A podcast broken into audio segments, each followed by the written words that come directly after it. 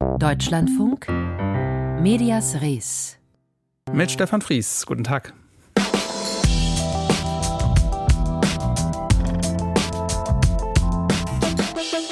Was wird eigentlich aus dem Verlag Gruner und Jahr in Hamburg? Er gehört ja RTL mittlerweile und die hatten vor mehr als einem halben Jahr angekündigt, Magazine einzustellen oder zu verkaufen. Wir schauen heute, was draus geworden ist. Und es geht um einen Polizeichef, der ein Wochenmagazin aus Stuttgart verklagt, unter anderem wegen eines delikaten Ausdrucks. Russische Journalistinnen und Journalisten, die kritisch und unabhängig über ihr Land berichten wollen, können das mittlerweile nicht mehr aus Russland selbst machen. Aber auch im Ausland sind sie nicht sicher vor Nachstellung und vor Überwachung. Ein Bericht von zwei Organisationen zeigt das jetzt. Die eine heißt Access Now und setzt sich für digitale Bürgerrechte ein. Das andere ist das Citizen Lab von der Universität Toronto in Kanada, das Netzwerküberwachung untersucht. Und die beiden haben jetzt einen Bericht vorgelegt, den zufolge die russische Exiljournalistin Galina Timchenko überwacht worden sein soll, und zwar in Berlin. Frage an unsere Russland-Expertin Sabine Adler. Was ist passiert? Es ist offenbar so gewesen, dass Medusa, das äh, Internetportal, das Galina Timchenko gegründet hat und für das sie arbeitet, Medusa hat eine Nachricht von Apple bekommen Ende Juni mit der Information, dass angeblich staatlich unterstützte Angreifer ihr iPhone manipuliert hätten. Dann hat der Sicherheitschef von Medusa eben die beiden von dir genannten äh, Organisationen Access Now und Citizen Lab angesprochen und hat gebeten, das äh, Handy zu überprüfen, ob da tatsächlich Spuren von Spyware vorhanden sind. Und das Ergebnis war, dass wahrscheinlich um den 10. Februar herum das Handy eben infiziert worden ist. Aber es ist unklar, ab wann die Ausspielung funktioniert hat. Und es gibt einen Zusammenhang oder zumindest eine Besonderheit äh, an diesem Februartag ist Galina Timchenko zu einem Medientreffen in Berlin gewesen. Das war eine äh, Versammlung, eine Organisation von russischen unabhängigen Exiljournalisten, die über ihre Folgen als ähm, unerwünschte Organisationen bzw. ausländische Agenten eingestuft worden zu sein, sich beraten wollen, die Folgen diskutieren wollten. Und nun ist jetzt natürlich die große Frage, ist dieses Handy in Deutschland infiziert worden? Oder kann das auch von ganz woanders her geschehen sein? Das ist eine Frage, die man im Moment überhaupt nicht beantworten kann. Und es geht um die Spähsoftware namens Pegasus. Was genau ist und kann die denn? Das ist eine ziemlich fiese Software. Das kann ich jetzt mal so aus der Warte der Korrespondentin, Journalistin auch äh, so einstufen.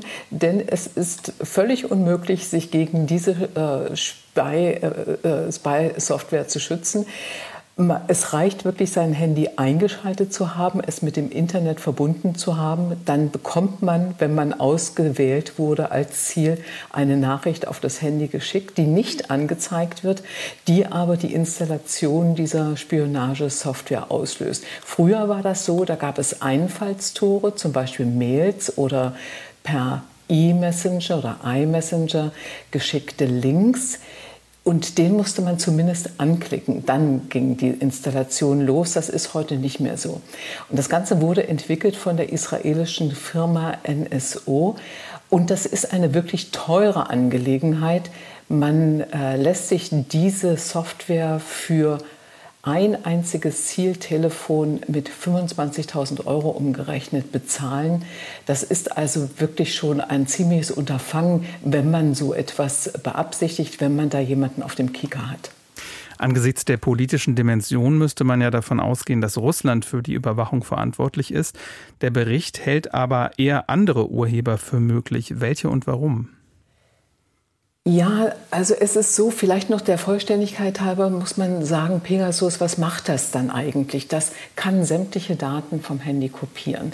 Das kann das Mikrofon einschalten, die Kamera aktivieren, ohne dass man das überhaupt mitbekommt und natürlich auch verschlüsselte Daten mitlesen. Also man ist da wirklich ein offenes Buch. Und äh, Russland als Täter würde ich trotz alledem nicht ganz ausschalten. Äh, das Informationsinteresse von Russland ist natürlich groß. Man würde ja zum Beispiel bei einer Person wie Galina Timchenko äh, die Hoffnung hegen, dass man zum Beispiel Quellen oder Informantendaten bekommen könnte und äh, diese dann vielleicht am Ende unschädlich macht. Das heißt also, diese Personen, die da in dem Adressbuch zum Beispiel sind, dass man die verfolgt in Russland. Ähm, man kann Russland deshalb nicht ganz ausschalten, weil es äh, Aserbaidschan, Kasachstan oder Usbekistan äh, Länder sind, die angeblich auch im Verdacht stehen, Pegasus zu nutzen. Und die könnten ja jetzt zum Beispiel auch im Auftrag von Russland tätig geworden sein. Aber du hast es gesagt, äh, Access Now hat ähm, eigentlich eine andere Staatengruppe ausgemacht, nämlich man weiß von 14 EU-Staaten und 22 Betreibern, und Betreiber, das sind zum Beispiel Polizei, Nachrichtendienst, äh, Geheimdienst, also staatliche Behörden, dass man eben äh, in 14 EU-Ländern tatsächlich äh, aufgedeckt hat, dass sie Pegasus benutzen. Und dann kommt natürlich auch Deutschland ins Visier. Das ist äh, also bislang unklar, ob tatsächlich während des Aufenthalts von Timoschenko oder zu einer anderen Zeit zum Beispiel das Bundeskriminalamt oder der Bundesnachrichtendienst diese Software aufspielen lassen haben. Reporter ohne Grenzen sagt, dass diese beiden Institutionen, BKA und BND, erwiesenermaßen Pegasus benutzen und fordert jetzt Aufklärung. Die Bundesregierung soll sich jetzt endlich mal verhalten zu den Staatstrojanern. Und wir dürfen nicht vergessen, es gab immerhin auch in Deutschland einen Giftanschlag auf Jelena Kostutschenko. Das heißt also, die russischen Exiljournalisten sind in der Europäischen Union und damit eben auch in Deutschland nicht wirklich sicher. Und jetzt ist die große Frage, sind sie auch vor dem deutschen Staat nicht sicher? Das kann man bis jetzt noch nicht äh, beantworten, kann man noch nicht belegen. Aber dass es eine ziemliche ähm, Vorsicht zumindest gibt gegenüber diesen russischen Staatsbürgern, äh, das ist klar, die wird immer wieder deutlich. Und zum Beispiel im Falle von Durst war es so, dieser TV-Sender auch unabhängig stand unter dem Verdacht, dass er mehr den Russen als Soldaten helfen wollte als der angegriffenen Ukraine. In einem Fall muss man sagen, ihm wurde die Lizenz entzogen und seit Anfang äh, des Jahres, seit Anfang 2023 sendet er jetzt wieder von Amsterdam, also von den Niederlanden aus. Die russische Exiljournalistin Galina Timchenko soll in Deutschland mit der Spähsoftware Pegasus ausspioniert worden sein. Informationen dazu von unserer Russland-Expertin Sabine Adler.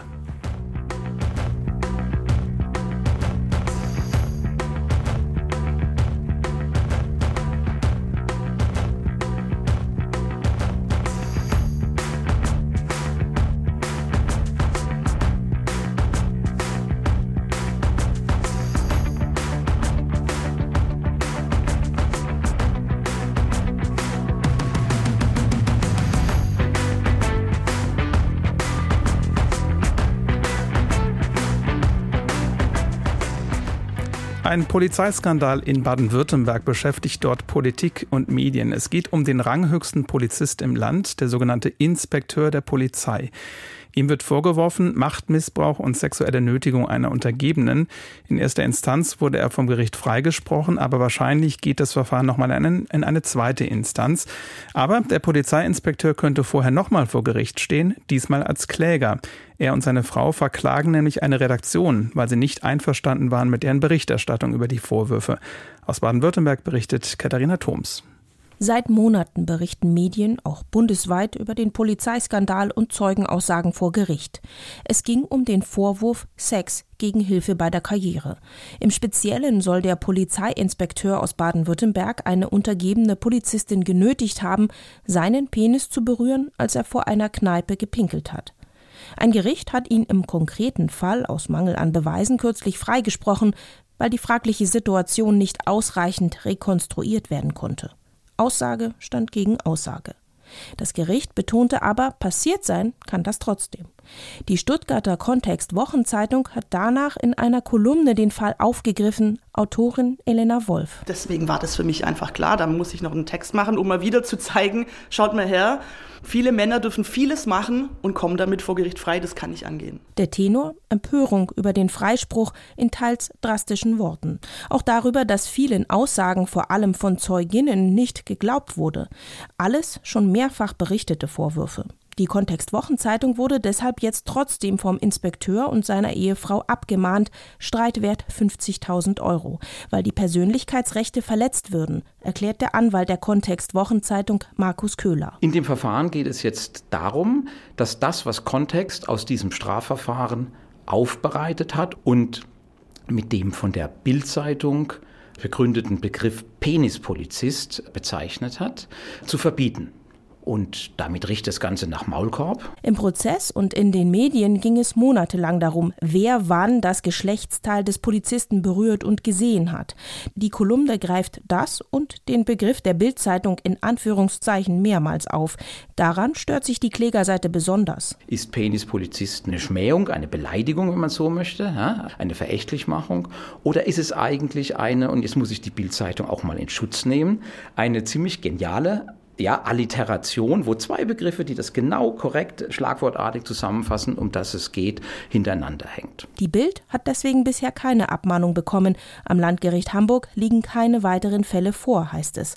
Möglicherweise, weil der Strafprozess noch lief, als der Begriff erfunden wurde. Da kann es in der Abwägung eine Rolle gespielt haben, dass man sagt, naja, jetzt presserechtliche Ansprüche geltend zu machen, während das Strafverfahren noch läuft, ist keine gute Idee. Die Anwältin der Klägerseite will sich im Deutschlandfunk nicht zu dem Fall äußern.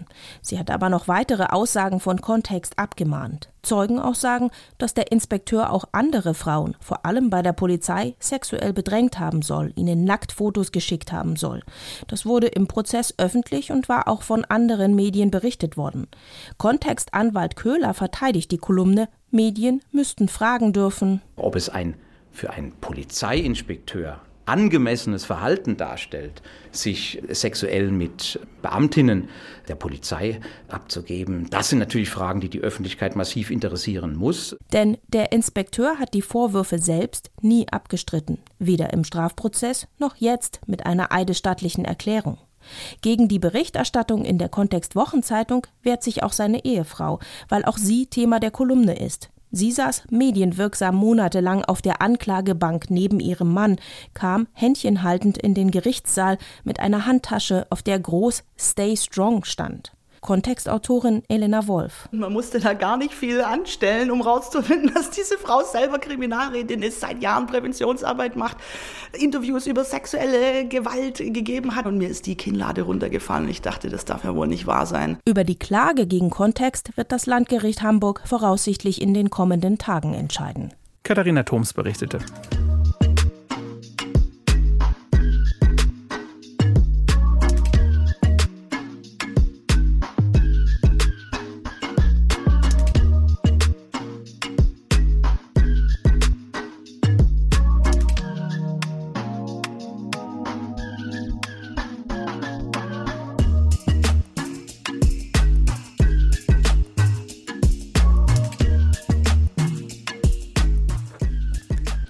Als ein halbes Jahr ist es jetzt her, das Aus für den Verlag Gruner und Jahr in Hamburg. Der neue Eigentümer RTL hatte damals verkündet, 23 Magazine sollen eingestellt und weitere verkauft werden. Jetzt hat RTL bekannt gegeben, die publizistische Neuaufstellung des Verlags ist abgeschlossen. Aus Hamburg berichtet unsere Landeskorrespondentin Magdalena Neubich. Nachdem im Februar bereits 23 der Gruner und Jahr Magazine eingestellt wurden, hat RTL Deutschland im Laufe der letzten Monate zusätzlich mehrere der alten Gruner und Jahr Titel zum Verkauf angeboten. In der Folge haben unter anderem Magazine wie PM, Business Punk, Salon und Landlust neue Eigentümer gefunden. Zuletzt hat außerdem die Spiegel Verlagsgruppe den Mehrheitsanteil am Fußballmagazin Elf Freunde übernommen, vorausgesetzt die Kartellbehörden stimmen dem Verkauf zu. Der Gründer und Chefredakteur des Magazins, Philipp Köster, ist zufrieden mit dem Wechsel zum Spiegel. Er sagte dem WDR, was wir da im Magazin machen, das halte ich schon für ziemlich einzigartig in der deutschen Verlagslandschaft.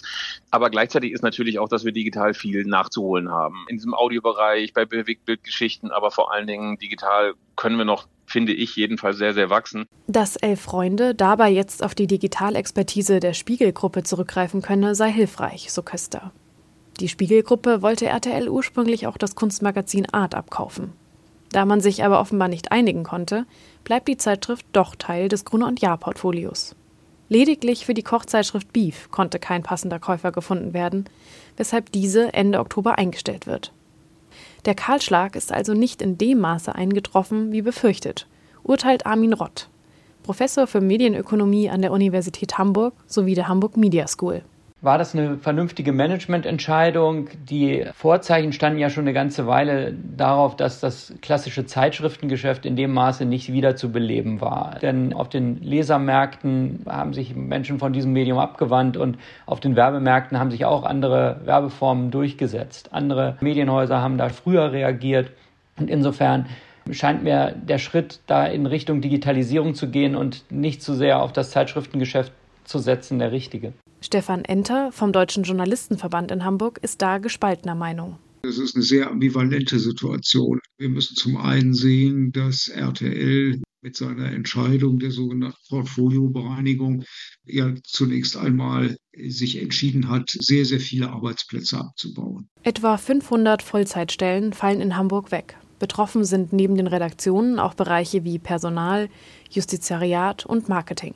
Ich muss andererseits sagen, dass die sozialen Rahmenbedingungen, die hier durch den Betriebsrat in harten Verhandlungen erreicht worden sind, die sind äh, sicherlich im Rahmen der Möglichkeiten gut. Nach Einschätzung des Medienökonoms Armin Rott hat der Gruner und Jahr Verlag in den letzten Jahrzehnten kontinuierlich an Einfluss verloren. Es war ein Abschied auf Raten, was sozusagen die Bedeutung angeht dieser Bereiche. Und trotzdem ist es ja immer noch ein sehr starkes Medienhaus. Da sind jetzt halt die Titel versammelt, die sich digital vermutlich besser machen. Zu Gruner und Jahr unter dem Dach von RTL gehören weiterhin Magazine wie der Stern, Brigitte, Geo und Kapital. RTL hat angekündigt, in den nächsten Jahren 80 Millionen Euro in die noch verbliebenen Publikationen zu stecken.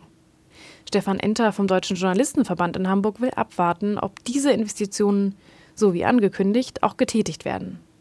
Für ihn zeige die Entwicklung, die Krone und Jahr genommen hat, einmal mehr, dass die klassischen Verlage erst sehr spät erkannt haben, dass sie ihr Geschäftsmodell ins Digitale transformieren müssen. Das räche sich jetzt massiv und schwäche den Medienstandort Hamburg weiter. Wir haben ja in allen klassischen Hamburger Medienhäusern über viele Jahre Arbeitsplatzabbau in den Redaktionen zu beobachten, in einer Größenordnung von mehreren tausend Arbeitsplätzen. Die Honorarbedingungen für freiberuflich tätige Journalistinnen und Journalisten sind massiv rückläufig, sind massiv schlechter geworden. Medienökonom Armin Rott hingegen macht sich noch keine Sorgen um den Medienstandort Hamburg.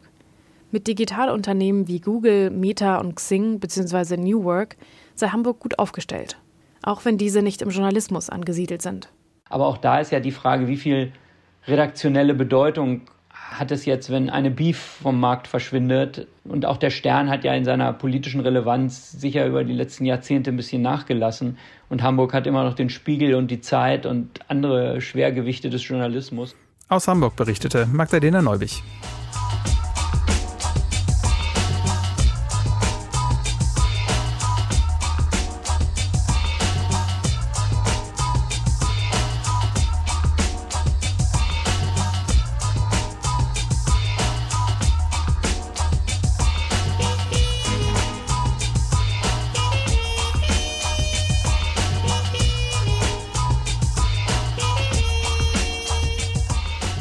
Berichten über den Klimawandel, das ist schon in Ländern wie Deutschland eine Herausforderung für viele Journalistinnen und Journalisten, denn sie wollen ja gleichermaßen die Dringlichkeit der Probleme darstellen, aber auch keinen Alarmismus verbreiten, um das Interesse ihrer Nutzer nicht zu, verli zu verlieren, so heißt es. In anderen Ländern sind die Probleme viel größer. Da ist eine freie und unabhängige Berichterstattung zu Klimawandel und Umweltkatastrophen nicht so einfach oder sogar fast unmöglich. Journalisten aus solchen Ländern haben sich jetzt über solche Probleme ausgetauscht beim Mediengipfel M100 in Potsdam. Unser Brandenburg-Korrespondent Christoph Richter war dabei. Wer frei und unabhängig über Umweltkatastrophen berichten will, hat es schwer. So in etwa hört man es immer wieder, wenn man sich unter den 20 Teilnehmerinnen und Teilnehmern des Potsdamer M100 Young European Journalists Workshop umhört. Bis jetzt habe ich nicht als investigative Journalistin gearbeitet. Das ist also jetzt eine neue Gelegenheit für mich. Ich möchte lernen, wie man recherchiert, weil ich das als professionelle Journalistin vorher noch nie gemacht habe. Sagt Esmira Alieva aus Baku in Aserbaidschan. Freie Berichterstattung, wie man sie sich in Westeuropa vorstelle, sagt sie, funktioniere in ihrer Heimat nicht, so die 26-jährige Reporterin des Privatsenders CBC TV. Die Abkürzung steht für Caspian International Broadcasting und sendet rund um die Uhr in russischer Sprache. Die Kaukasusrepublik liegt auf der internationalen Rangliste der Pressefreiheit aktuell auf Platz 151 von insgesamt 180. Bisher seien die Menschen an einer Umweltberichterstattung wenig bis überhaupt nicht interessiert, ergänzt die aserbaidschanische Reporterin. Man stehe da noch ganz am Anfang. Ich würde sagen, dass es generell an Interesse fehlt, weil sie eben ihre Journalisten in der Regel nicht mit Klimathemen beauftragen wollen. Esmira Alieva ist eine von 20 jungen Teilnehmerinnen und Teilnehmern aus über 14 europäischen Ländern, die sich für den Workshop beworben und genommen wurden. Sie sind unter anderem aus Georgien, Armenien, Bulgarien und der Türkei nach Potsdam gekommen, um zusammen mit Expertinnen und Experten über die Situation und Zukunft der Umwelt- und Klimaberichterstattung zu debattieren. Wenn man es aus der westeuropäischen Perspektive betrachte, hätten es gerade osteuropäische Journalistinnen und Journalisten schwer, über Umweltskandale zu berichten, erläutert Alexandre Brutel, ein französischer Investigativjournalist. Direktor des Environmental Investigate Forums, einer weltweiten Vereinigung investigativer Umweltjournalisten. Er empfiehlt jungen Medienschaffenden, sich zu vernetzen. Sein Tipp zur Veröffentlichung brisanter Geschichten sollten sich Investigativjournalisten gerade in Ländern, wo die Pressefreiheit unter Druck ist, Medienpartner im Ausland suchen sich grenzüberschreitend zusammentun, damit die Recherchen veröffentlicht werden können. Konkret heißt das, wenn man beispielsweise eine Story nicht in Ägypten veröffentlichen kann, macht man es eben in Frankreich. Wenn man eine Geschichte in Osteuropa veröffentlichen will, aber nur ein kleines Medium ist, dann sollte man sich ein großes Medium im Westen suchen, um zu veröffentlichen. So schafft man es, dass man mehr Aufmerksamkeit bekommt. Man müsse sich ganz genau überlegen, über was man und wie man berichtet, erzählt die 26-jährige türkische Workshop-Teilnehmerin Mira Önsal aus Ankara. Juristin und Journalistin, den Namen ihres Unternehmens möchte sie lieber nicht nennen. Weil man natürlich die Grenzen kennt. Wenn man bei einem Staatsmedium arbeitet, dann spürt man den Druck der Vorgesetzten. Denn es ist eben nicht immer einfach, alles zu sagen. Um Schwierigkeiten aus dem Weg zu gehen, spreche sie in ihrer Klimaberichterstattung Probleme daher nicht nur kritisch an, ergänzt Mirai Önsal, sondern skizziere auch mögliche Lösungsmöglichkeiten. Eine der Teilnehmerinnen des Workshops ist auch Daria Zelenska, eine 25-jährige freie Journalistin und entfernte aus Kharkiv stammende, jetzt in Spanien lebende Verwandte des ukrainischen Staatspräsidenten Volodymyr Zelensky. Wir haben in der Ukraine hinsichtlich des Klimas und der Umwelt viele Probleme. Aber die Menschen wollen einfach darüber nicht sprechen. Ihr Ziel sei es daher, ergänzt Daria Zelenska, sich künftiger Berichterstattung von Umweltrisiken und Katastrophen zuzuwenden. Was die jungen Journalistinnen und Journalisten beim Potsdamer Workshop verbindet, sie möchten Netzwerke bilden, sich kennenlernen, um später vielleicht mal umfängliche, brisante Geschichten über Umweltskandale zu recherchieren. Aber noch stehe man, so die einhellige Meinung, in vielen Ländern, insbesondere in Osteuropa, ganz am Anfang. Christoph Richter über unerwünschte Klimaberichterstattung weltweit. Der Büchermarkt gleich mit einer neuen Biografie über Günter Grass ab 16.10 Uhr. Das war Medias Res am Donnerstag. Morgen hören Sie hier unseren Podcast nach Redaktionsschluss. Diesmal sprechen wir mit einer Hörerin, die die vielen True Crime-Formate in Medien kritisch sieht. Es antwortet unter anderem Sabine Rückert vom Zeit-Podcast Verbrechen. Unseren Podcast nach Redaktionsschluss können Sie jetzt schon in voller Länge hören in der DLF Audiothek App. Ich bin Stefan Fries, wünsche einen schönen Nachmittag.